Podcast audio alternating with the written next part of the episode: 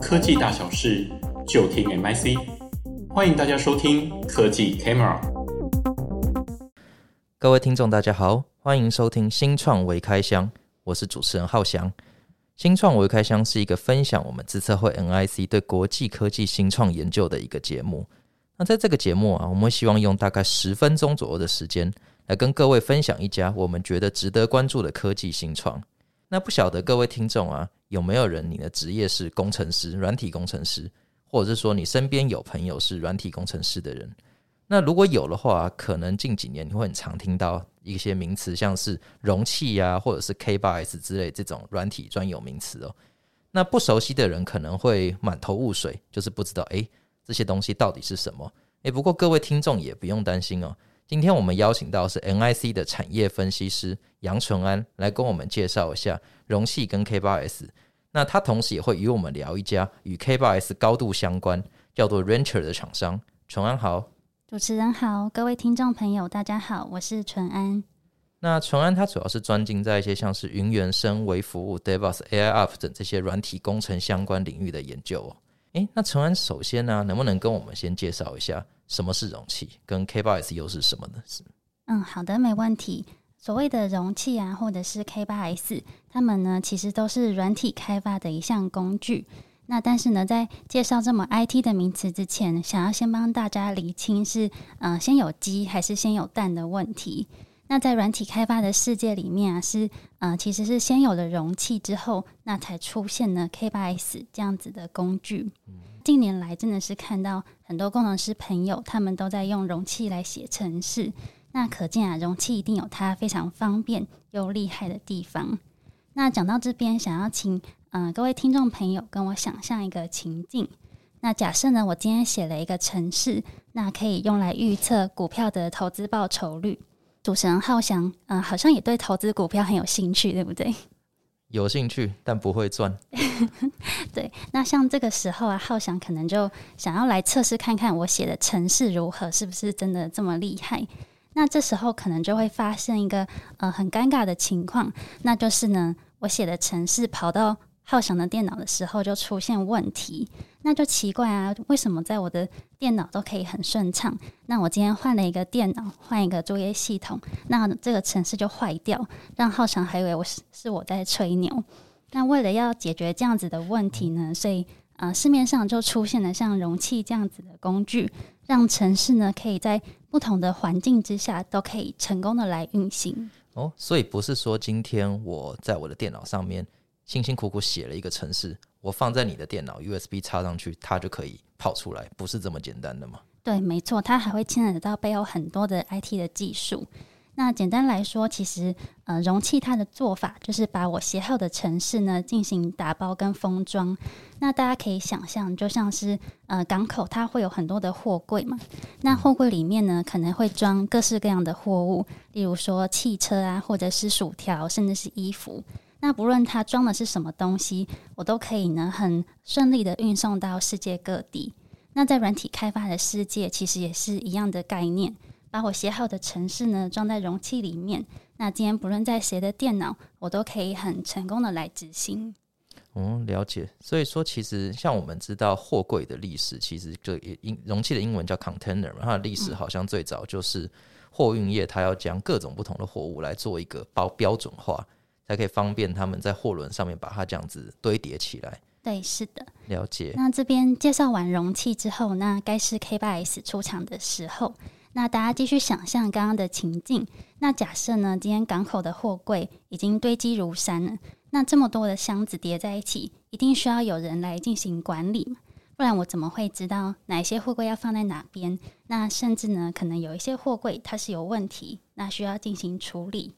那这时候，嗯、呃，这个时候，K8s 它的角色呢，其实很像是容器的管理大师，它可以帮忙我们去呃调度容器。那甚至呢，有些容器它坏掉了，它也可以帮忙做一个替换，然后让我们的城市呢可以继续正常的执行。哦，所以就是说，容器最早它解决是一个我想要把我的软体或者说货物做一个打包的事情。可是当我今天开始。大量使用这样子的东西的时候，它就开始出现一个管理的 issue 在里面嘛。对，是的，没错。了解。所以才会说，嗯，K8S 它很像是管理大师这样的角色。对，那讲到这边，让各位听众朋友稍微放松一下，讲一个冷知识。那大家知道 K8S 的全名是什么吗？诶、欸，这是个好问题。到底为什么它叫 K8S 吗？对，其实它原本的全名叫做 Kubernetes，那是为了要方便大家记忆，然后采取了第一个跟最后一个英文字母，就是 K 跟 S，嘛然后它中间有八个字，那因此简称呢 K 八 S。哦，它总共因为有八个字母，然后取头尾，所以刚好就叫 K 八 S 这样子。对，没错。那其实这样的命名方式真的是还蛮常见的。像最近不管是 NFT 啊，还是区块链的议题，我相信大家都很关注。那其中有一个加密货币的传奇创投，不知道浩翔有没有听过，叫 A 十六 Z，也是这样子的命名方式对，没错。它其实就是两位创办人，分别是 Andreessen 的 A 跟 Horowitz 的 Z。那他们中间有十六个字，所以又叫做 A 十六 Z。原来如此。那那像容器啊，或者是 K8S 这样子这种可以加速软体开发开发速度的这种技术，就是现在非常的重要。那诶，既然既然各个工程师他都在使用这种技术，那我想知道就是说，那为什么会有 Rancher 这样子的公司出来？Rancher 这家公司它的角色又是什么？它的创立目的又是什么？因为我们前面有谈到说，呃，K8S 可以用来管理容器。那 K8S 它本身呢，其实也需要被管理。那举例来说呢，K8S 它是所谓的开源软体。那开源的意思呢，其实就是程式码，它是公开出来的，可以让大家取用的一种软体资源。而这样子的开源软体呢，它背后通常都会有社群来进行维运。那就好像是有一群乡民，他会呃在板上互相讨论 K8S 它的优缺点。那当然也会有比较热心的人士去提出一些修正的建议，让 K8S 越来越好用。嗯、呃，这个时候可能就会有一个问题，嗯、呃，大概每六到九个月 K8S 就会进行一次更新。那有时候蛮频繁的，对，其实还蛮频繁，而且它有时候是很大规模的改版。就可能十几个项目都需要更新，那它嗯、对企业来说，它不像是我按一个 update 的按钮，那我就可以搞定一切那么简单。那因此呢，才会出现 Rancher 这间公司来提供服务。所以 Rancher 这家公司，它就是在负责做一些这种 K8S 相关的，像版本控制，还有一些当因为前面有提到说，因为容器多了的情况下，你就需要用 K8S 来进行管理。当然，比如说一个就举一个公司来举例好了，你的职员多了，你就需要一个小主管；但是你部门多了，你就会有很多的小主管；小主管多了，就会需要一个大主管来管小主管，是有一点这样子的概念在里面吗？嗯，是的，没错。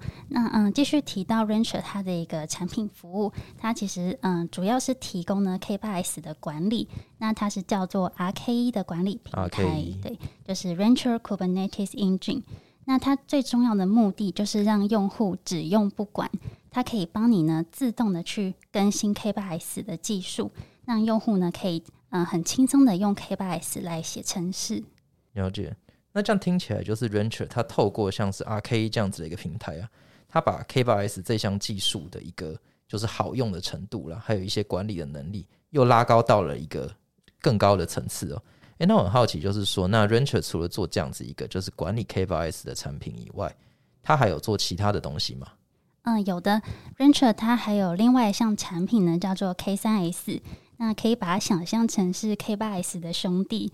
那 K 三 S 它的名称由来其实也很特别，就少了五个字母吗？嗯、不是跟字母有关，它是嗯、呃、去精简 K 八 S 的其中五项功能，所以八减五等于三嘛。了解了解原来如此，所以它叫做 K 三 S。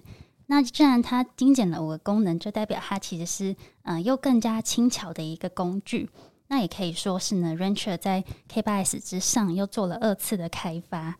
那特别呢，像是在设备或者是资源有限的一个情况啊，那 K 三 S 就很适合用来做边缘运算的服务。